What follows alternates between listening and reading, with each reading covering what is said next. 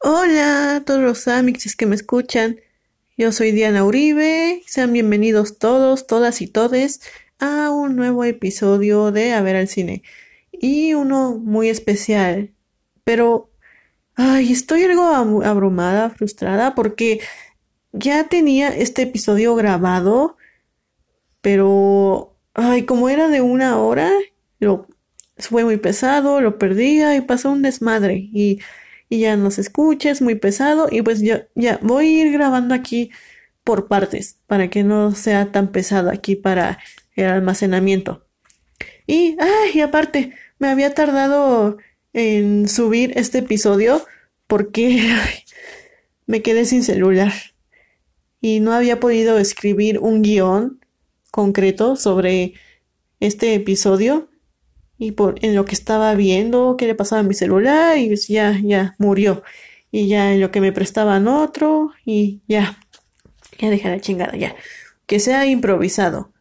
Y vamos a ver, vamos a, vamos a hablar sobre la última temporada de esta gran serie, Bear Call Saul. Y bueno, esta última temporada es sobre consecuencias. Sí, las aquí en esta última temporada llegan las consecuencias de todo lo que se ha cosechado durante cinco temporadas.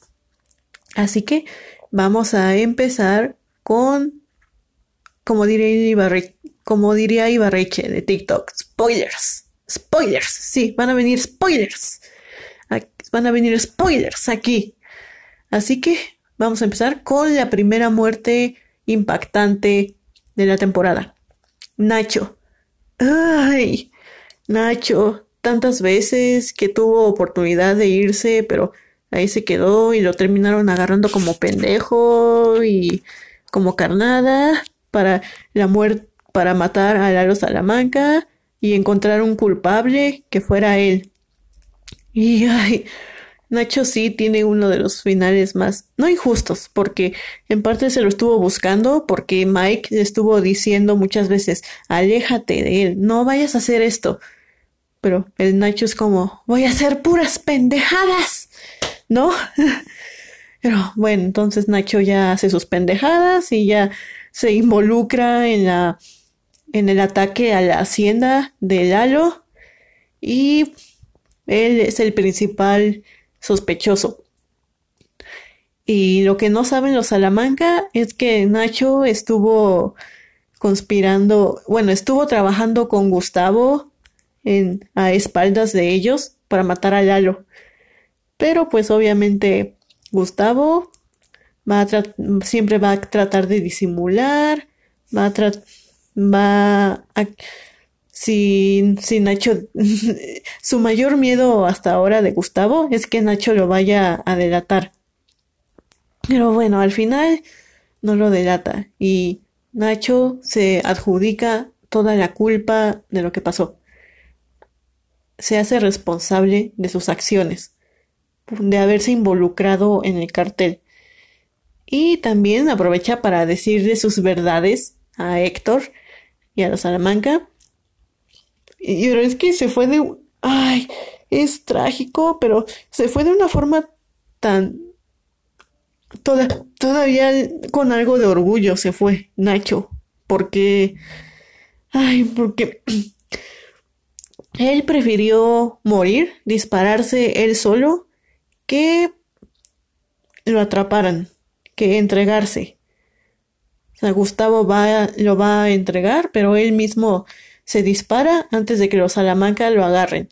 Y ahí, hasta ahí se ve como Héctor se quedó con el coraje de torturar a Nacho, porque después de que Nacho se dispara y muere, los, los primos llevan a Héctor ahí al cuerpo de Nacho y Héctor ahí le empieza a disparar así a diestra y siniestra al cuerpo así todo enfurecido, embrutecido, de que ahí se nota que Se nota que Héctor, pues sí, lo dejó con las ganas de jodérselo. Después de que Nacho confesara que él fue quien cambió sus pastillas y, e hizo que le diera un ataque y lo puso en esa silla de ruedas. No, es que al, al menos Nacho tuvo los huevos para hacerse responsable y afrontar las consecuencias y todavía irse con algo de dignidad. Y eso es apenas el tercer episodio. Y también hablando de consecuencias, es, también Gustavo y Mike tienen que lidiar con las consecuencias de, de haber conspirado en contra de los Salamanca a sus espaldas, en contra de Lalo. Las consecuencias de haberlo mandado a matar. Mm, Gustavo ahora tiene que disimular que él no estuvo involucrado, tiene que eliminar cualquier sospecha, tiene que actuar bueno, tiene que hacerse pendejo de que no sabe nada, yo no sé nada, y también para quedar bien, ahí les entrego al Nacho. y, pero también, otra consecuencia es que se quedó con este pendiente de que es que, y si Lalo sigue vivo, es que algo me dice que Lalo sigue vivo, así. Durante todo, la primera mitad, Gustavo siempre está con el pendiente de Lalo. Porque, o sea, él muy en el fondo sabe que no iba a ser tan fácil matarlo. Que de alguna forma Lalo logró escapar y sigue vivo. Y ahí Mike tiene que tranquilizarlo de que tranquilo. Si estuviera vivo, no va a venir.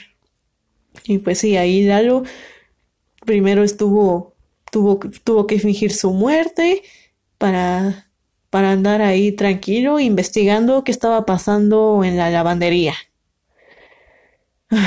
y, y luego su muerte de Lalo está un poco raro, no sé.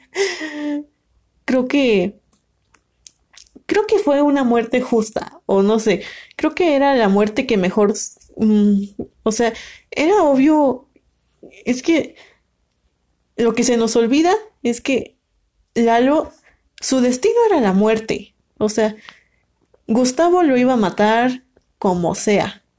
Porque en Breaking Bad, Gustavo ha dicho de que ya no queda ni un solo Salamanca, solo quedas tú, Héctor. Dando a entender que ni siquiera ya lo sobrevivió. Ya, o sea, ya sería un super giro, un super milagro que Lalo haya sido el único Salamanca que quedó vivo. Ay, pero bueno. Es que creo que tiene que ver más con que Lalo Salamanca no fue un personaje que planearan así para que se quedara mucho tiempo, sino más bien fue la actuación de Tony Dalton lo que, lo que hizo, se ganó el cariño de la gente y lo hicieron el villano principal en las últimas temporadas, pero o sea, como que se ve que no estaba planeado que tuviera tanto protagonismo porque así por la forma en que, en que lo matan. Pero bueno, creo que ese era el destino de Lalo, que lo mataran y ser asesinado por Gustavo. Aparte, ya sabemos que Gustavo siempre está a un paso adelante de los Salamanca.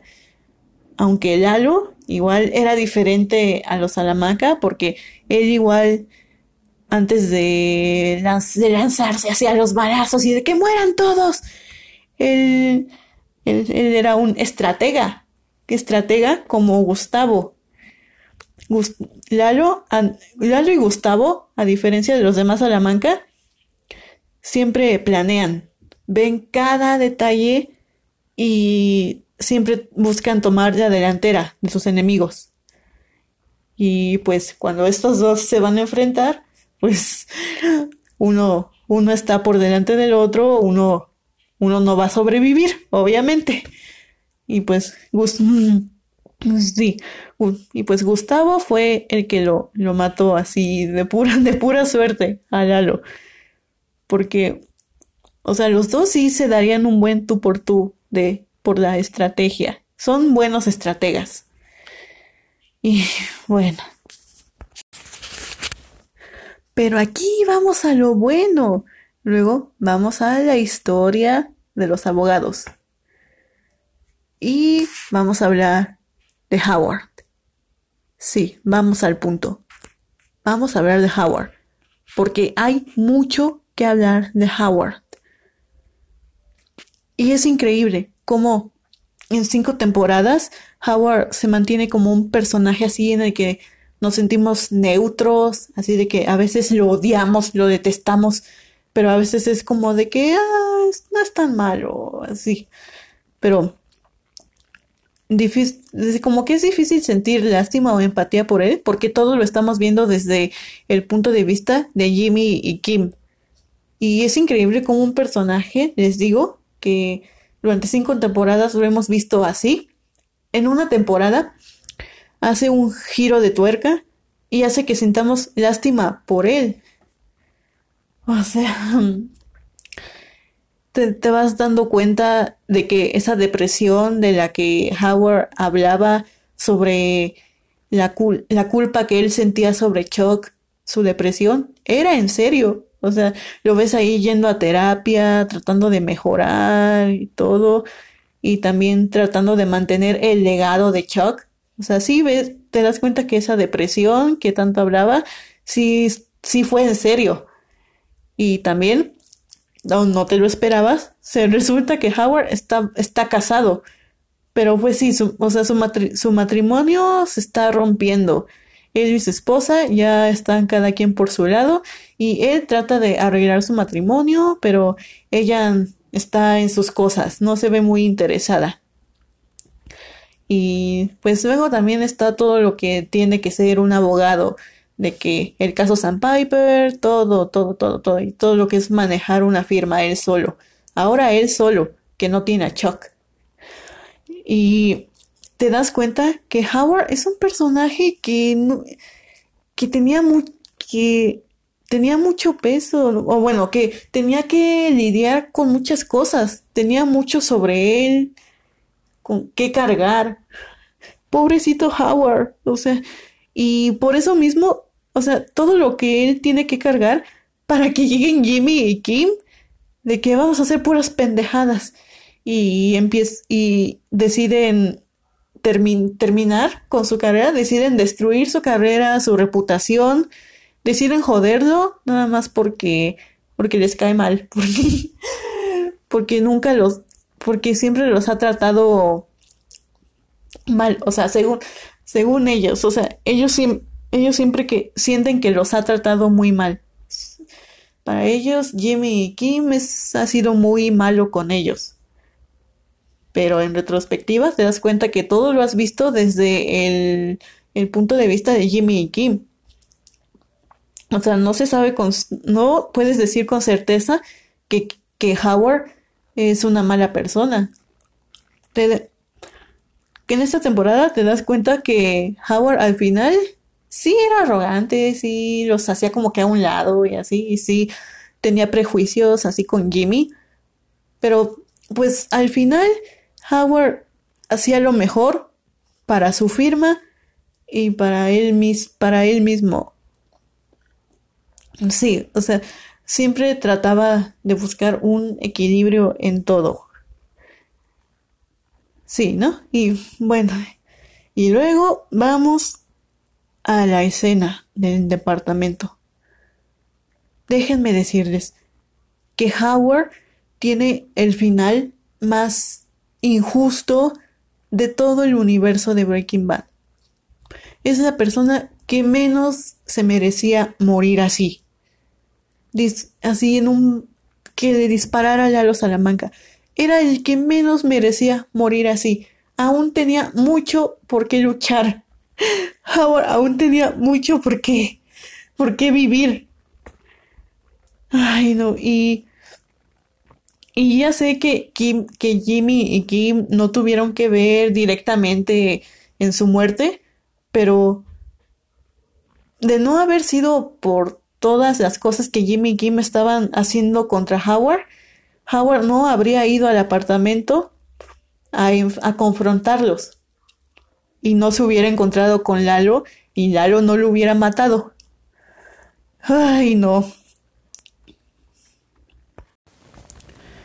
Y para hablar de Jimmy y Kim.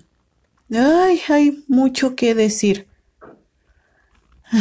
creo que no voy a ser la única qué piensa esto, pero creo que esta última temporada lo que mantenía juntos a Jimmy y Kim era este plan contra Howard. O sea, eran las, las mentiras, las estafas, todo esto. Hasta la misma Kim lo dice al final. I was having too much fun. Estaba teniendo mucha diversión. Me estaba divirtiendo mucho. O sea, y sí, eso era cierto. Kim y Jimmy disfrutaban hacerle la vida imposible manchándole la imagen a Howard, solo porque lo odian, porque les caía mal. Y Kim no es hasta que suceden las consecuencias que decide alejarse.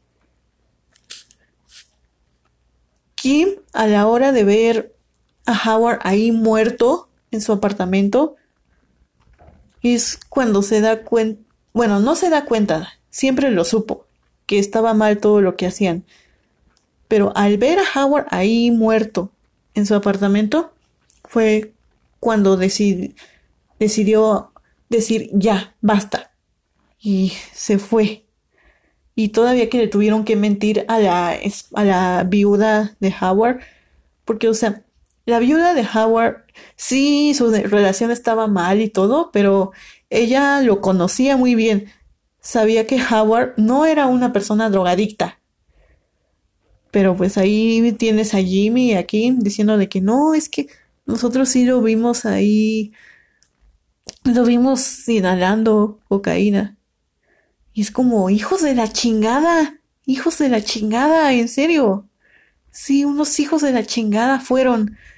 Todavía que Howard murió y todavía lo jodieron, lo jodieron, lo siguieron jodiendo después, inventando más mentiras, todavía ahí inventándole una muerte que se ahogó en el mar. What a sick joke. ¿no? Como diría, como diría Chuck, what a sick joke. bueno, ay, no, pobrecito Howard. En serio, es... No se merecía ese final.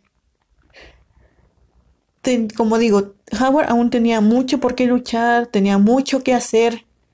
El caso Sandpiper, la gente que defendía, la firma, todo se derrumbó gracias a las pendejadas de Kim y Jimmy, jodiéndole su imagen, todo.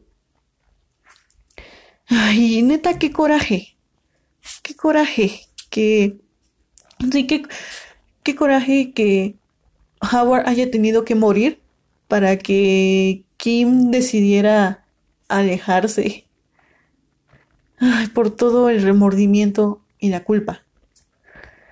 Ay, pero bueno, ya para ir finalizando esta parte de la, de la primera mitad, también muchos se preguntaban cómo es que Jimmy se volvió tan cínico, tan bromista y así tan coqueto como lo fue, como lo era en Breaking Bad. Si aquí con, con Kim se muestra de una forma diferente. Y muchos teorizaban que era porque Kim se fue o porque Kim murió. Y pues, o sea, Kim no murió. Pero cuando Kim se fue, lo poco que quedaba de Jimmy murió. Sí, murió. Está enterrado, queda enterrado bajo tierra. Ahora es completamente Saul Goodman en todo. Y se puede ver en la escena donde firman los papeles. Ya no es Saúl, ya no es Jimmy, ahora es Saúl Goodman.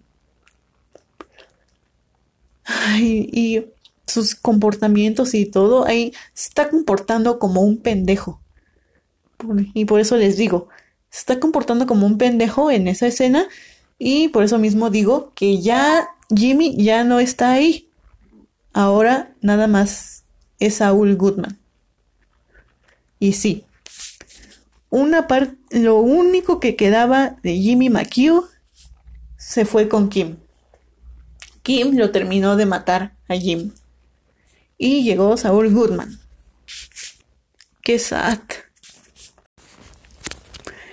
Y ahora, vamos de lleno a la segunda mitad, o bueno, ya a las escenas en el futuro, post Breaking Bad. Después de todo el desastre de Heisenberg. Ay, pinche Heisenberg. No sé cómo lo defienden, pero bueno.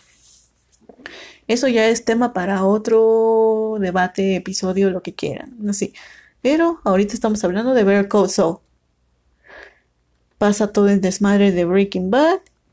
Y Jimmy ahora parece que vive una vida normal, pero, pero gracias a que dos personas lo reconocen, ahora está en tentaciones de volver a esa vida. Y sí, empieza a volver, comienza con esas personas, no se resiste y empieza a planear un robo a una tienda, nadie se entera y ya después comienza a comienzan a estafar a gente en un bar, o sea, los emborrachan, los llevan a sus casas, alguien entra, Alguien entra sin que ellos se den cuenta, toma foto de sus tarjetas, de sus datos, todo. Y de ahí se empiezan a dar los lujos. Todo, se les roban sus tarjetas, sus datos.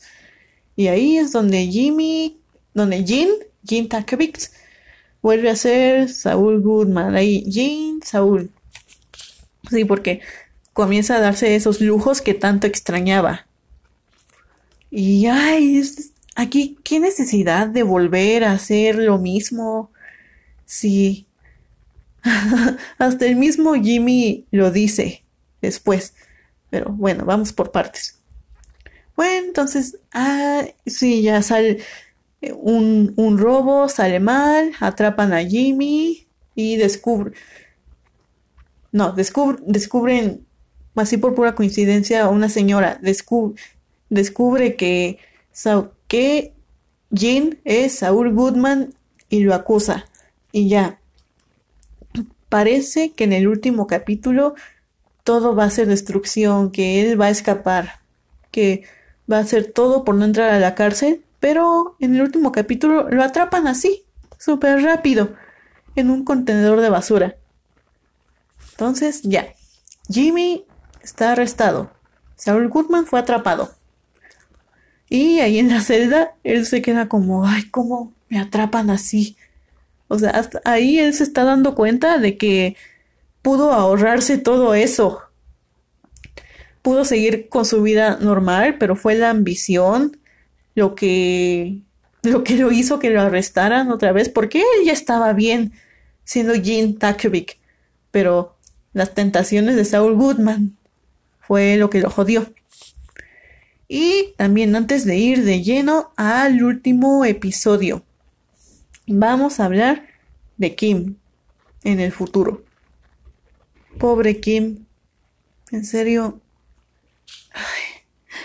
me dan ganas de llorar tan solo pensar que un personaje como Kim terminó así, siendo ordinaria, por así decirlo, a como solía ser antes, tiene una vida aburrida, muy normal.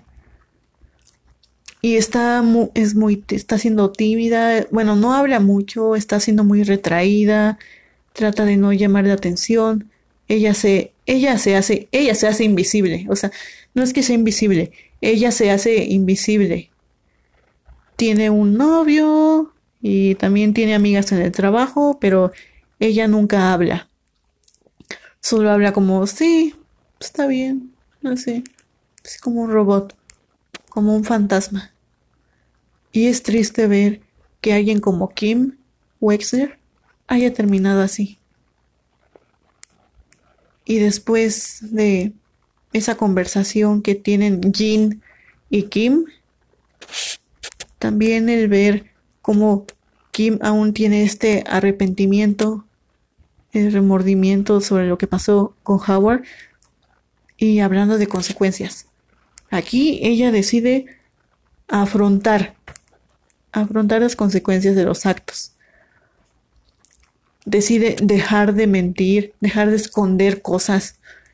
Entonces decide volver al Alburquerque y confiesa todo. Confiesa a un juez confiesa a la viuda de Howard.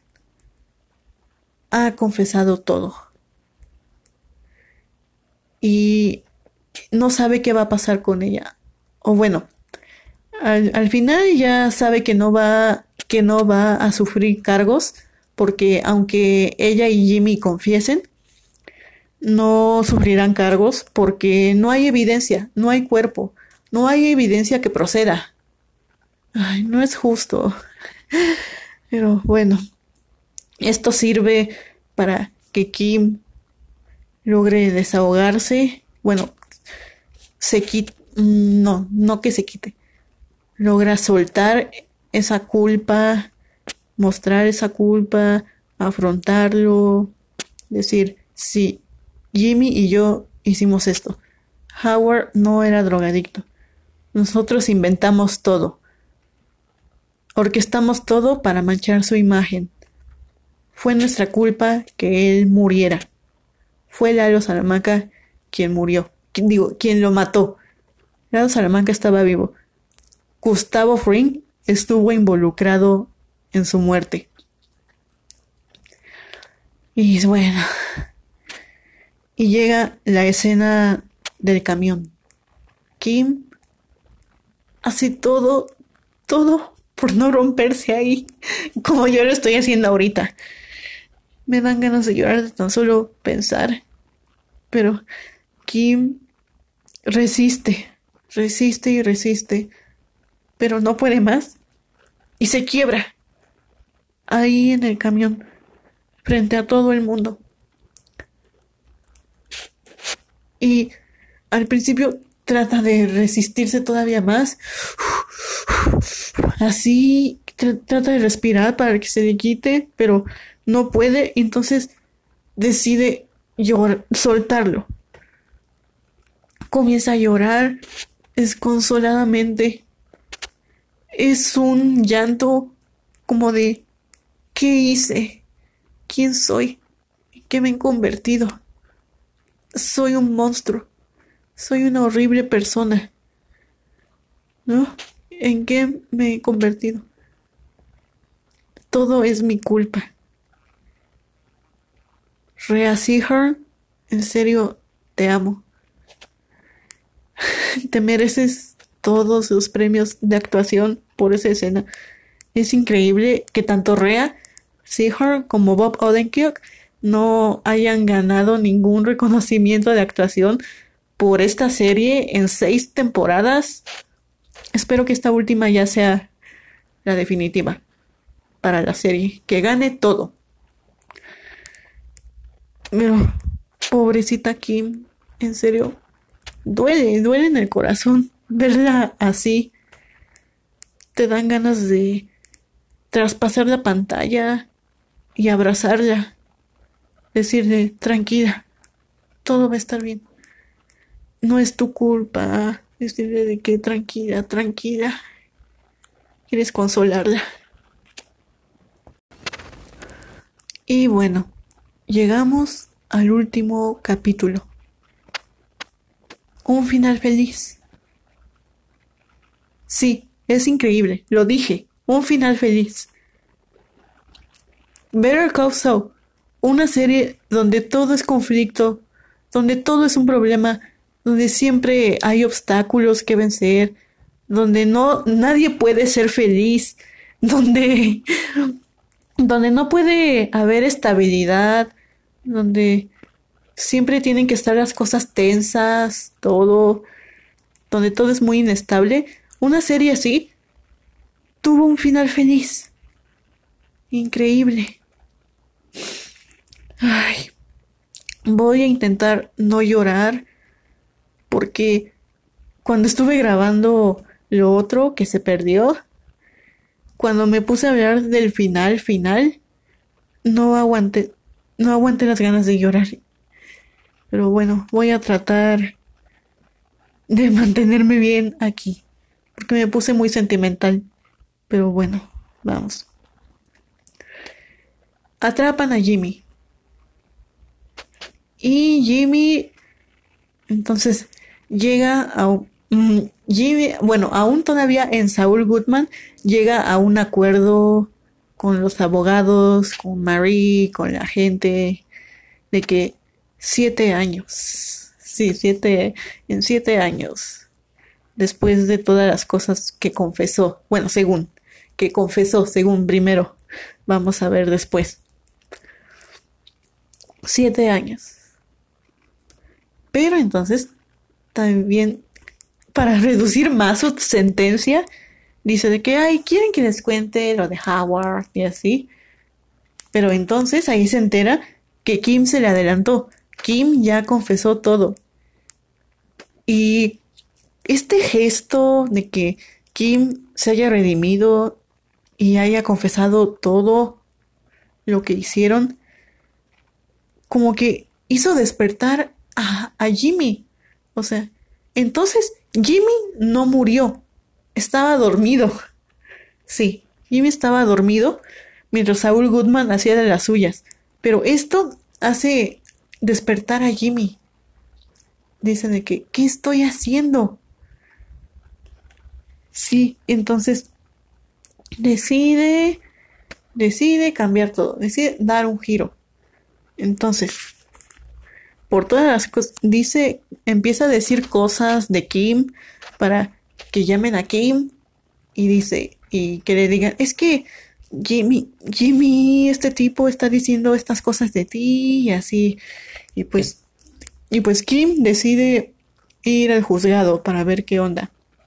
Y justo en el juzgado, Jimmy la ve y dice, ay, aquí está. esperaba que ella viniera. quería que ella lo presenciara. Entonces, aquí viene lo bueno. Jimmy entonces confiesa todo lo de Howard, lo de Gustavo, lo de Heisenberg, todo, todo lo confiesa. Incluso también se adjudica la culpa por la muerte de Chuck. Increíble. Es un momento de redención. Jimmy ha vuelto. Jimmy volvió. Era lo último que pensábamos. Era lo último que esperábamos. Pensábamos que Jimmy ya no volvería. Pensábamos que estaba muerto. Pero no, solo estaba dormido. Y volvió. Y al parecer se ha quedado. Se quedó para siempre. Porque después, bueno, bueno, gracias a que a que Saul Goodman en el, con los abogados dijo puras mentiras y ya en el mero juzgado ya confiesa toda la verdad y pues ya, al, haber mentido antes, pues ya pierde esa sentencia de siete años y se gana una de 86. Sí, se va a pasar toda su vida en la cárcel. Pero al final hizo lo correcto. Se adjudicó la culpa de todo lo que tenía, afrontó las consecuencias. Ahora Jimmy y Kim podrán vivir con su conciencia limpia. Qué increíble, ¿no? Que una serie como Better Call haya tenido un final feliz.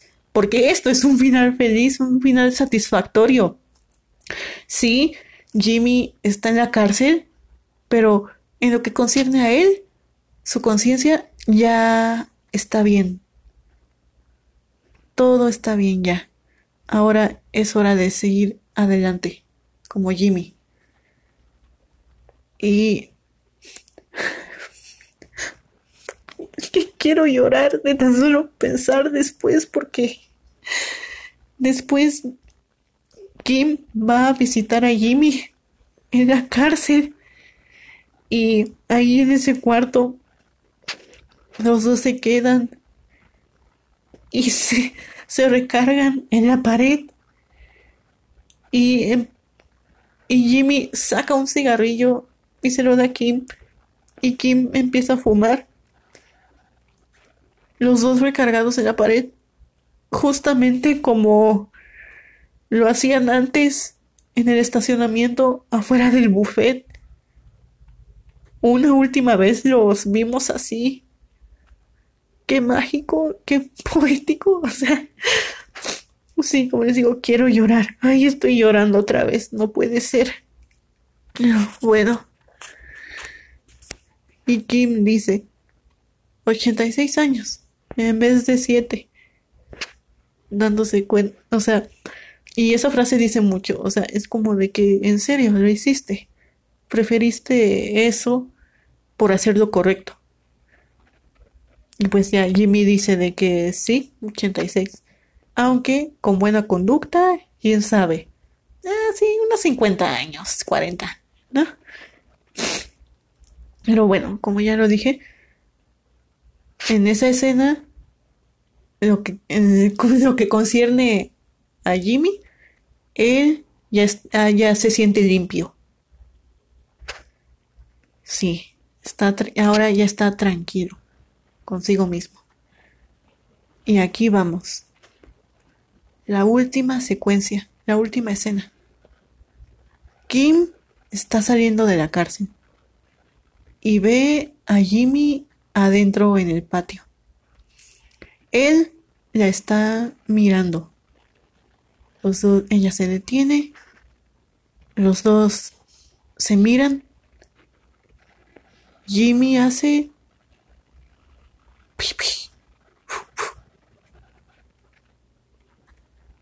¿Entienden? Justamente como hace una temporada vimos aquí en la última escena. Esta serie cierra de la misma forma, pero ahora al revés. Ahora es Jimmy quien hace eso. Y quiero pensar que después de esto, Kim siguió yendo a visitar a Jimmy. Es que quiero pensar que aún se siguieron viendo.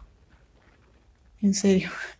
Déjenme soñar. Sí, yo quiero pensar que Kim y Jimmy siguieron en contacto. Porque ahora los dos podrán estar en paz consigo mismos. Sí, fue horrible, todo lo que hicieron. Pero ahora que afrontaron las consecuencias, ahora que le dijeron a todo el mundo, sí, nosotros hicimos esto, merecemos todo lo feo en la vida. Y ahora que están afrontando todo, se sienten más tranquilos, más relajados. Ahora pueden seguir adelante más fácil y es un gran final. Es un final perfecto. Es...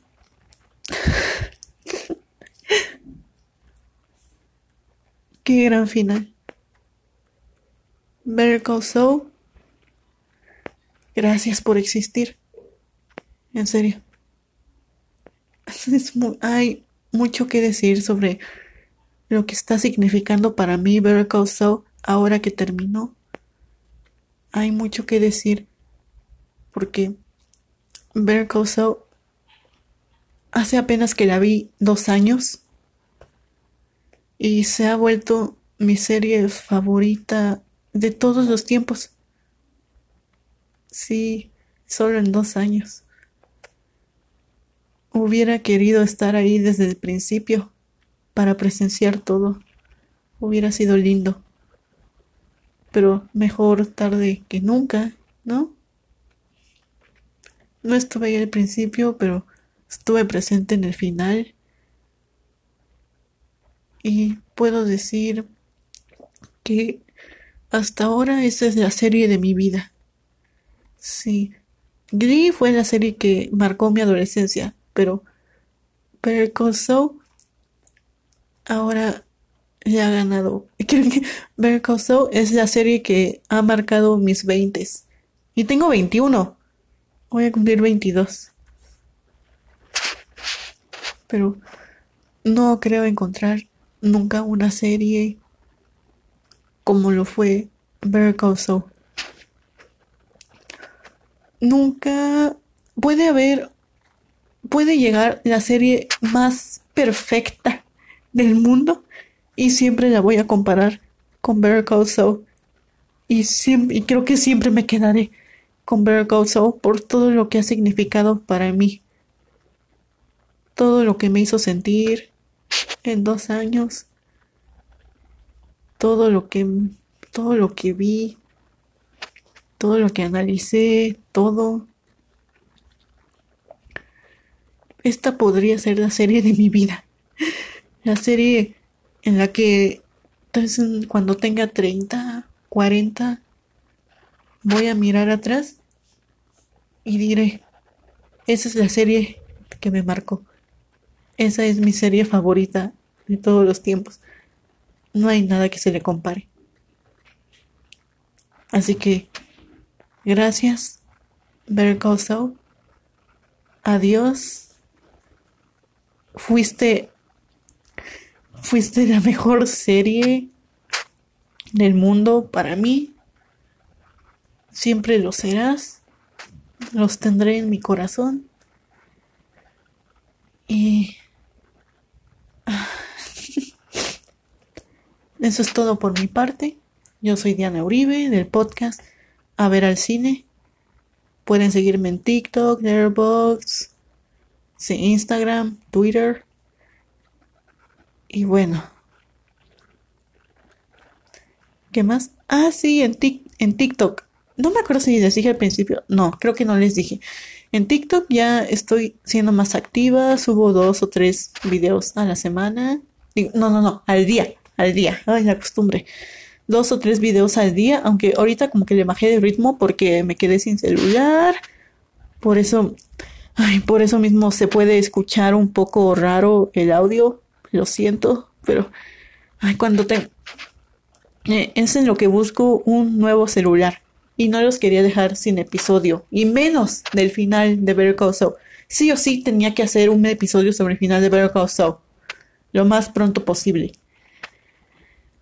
Y así, pero cuando tenga un nuevo celular ya iremos con todo en TikTok. Ya hasta haremos, haremos reseñas ahí, mini reseñas Así que por si quieren ir decayendo a TikTok, ahí estaré. Es todo por mi parte. Y ya saben, Better Call